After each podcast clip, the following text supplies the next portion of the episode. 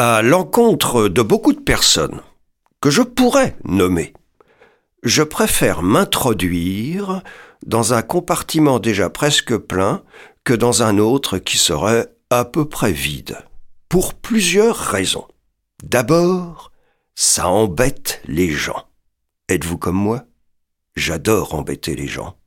Parce que les gens sont tous des sales types qui me dégoûtent. En voilà des sales types, les gens. Et puis, j'aime beaucoup entendre dire des bêtises autour de moi, et Dieu sait si les gens sont bêtes. Avez-vous remarqué? Enfin, je préfère le compartiment plein au compartiment vide parce que ce manque de confortable macère ma chair, blinde mon cœur, armure mon âme en vue des rudes combats pour la vie, struggles for life. Voilà pourquoi, pas plus tard qu'avant-hier, je pénétrais dans un wagon où toutes les places étaient occupées sauf une dont je m'emparais non sans joie. Une seconde raison, et c'est peut-être la bonne, m'incitait à pénétrer dans ce compartiment plutôt que dans un autre, c'est que les autres étaient aussi bondés que celui-là. Cet événement auquel j'attache sans doute une importance démesurée se passait à une petite station dont vous permettrez que je taise le nom? Car elle dessert un pays des plus giboyeux et encore peu exploré. Parmi les voyageurs de mon wagon, je citerai deux jeunes amoureux, grands souhaiteurs de tunnels, la main dans la main, les yeux dans les yeux, une idylle. Cela me rappelle ma tendre jouvence. Une larme sourde de mes yeux et, après avoir trembloté un instant à mes cils, coule au long de mes joues amaigries pour s'engouffrer dans les broussailles de ma rude moustache. Continuez, les amoureux. Aimez-vous bien, et toi, jeune homme, Mets longtemps ta main dans celle de ta maîtresse, cela vaut mieux que de la lui mettre sur la figure, surtout brutalement.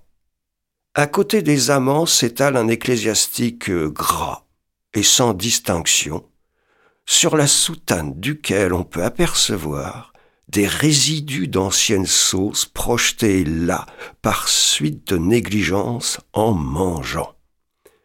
À votre place, monsieur le curé, je détournerai quelques fonds du denier de Saint-Pierre pour m'acheter des serviettes. Près de l'ecclésiastique, un jeune peintre euh, très gentil, dont j'ai fait la connaissance depuis, beaucoup de talent et très rigolo.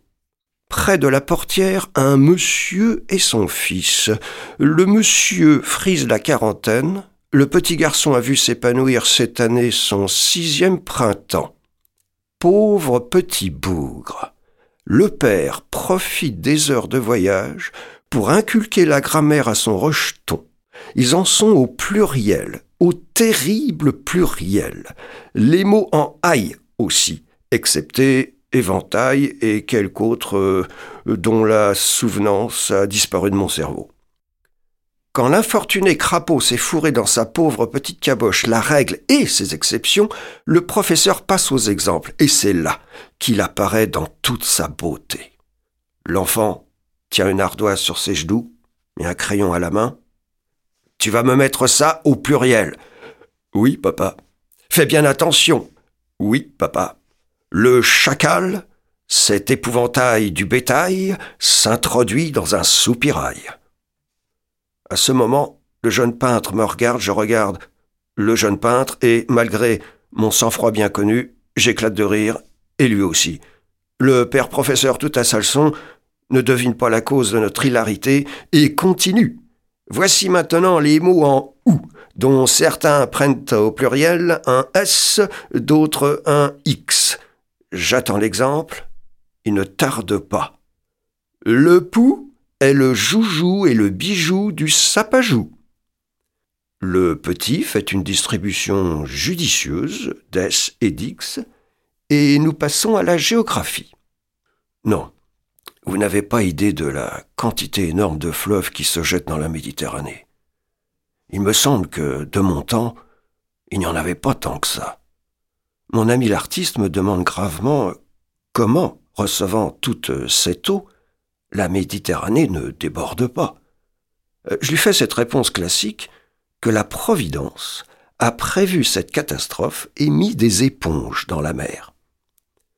Le petit qui nous a entendus demande à son père si c'est vrai. Le père, interloqué, hausse imperceptiblement les épaules, ne répond pas et déclare la leçon terminée. Encouragés par ce résultat, nous tâchons d'inculquer au petit garçon quelques faux principes. Savez-vous, mon jeune ami, pourquoi la mer, bien qu'alimentée par l'eau douce des rivières, est salée? Non, monsieur. Eh bien, c'est parce qu'il y a des morues dedans. Ah Et l'ardoise que vous avez là sur vos genoux, savez-vous d'où elle vient? Non, monsieur. Eh, elle vient d'Angers. Et c'est même pour ça que le métier de couvreur est si dangereux. À ce moment, le père intervient et nous prie de ne pas fausser le jugement de son fils. Nous répliquons avec aigreur, avec ça que vous n'êtes pas le premier à le lui fausser, quand vous lui faites écrire que les époux sont les joujoux et les bijoux des sapajous, si vous croyez que ça ferait plaisir à Buffon d'entendre de telles hérésies. Nous entrons en gare. Il était temps.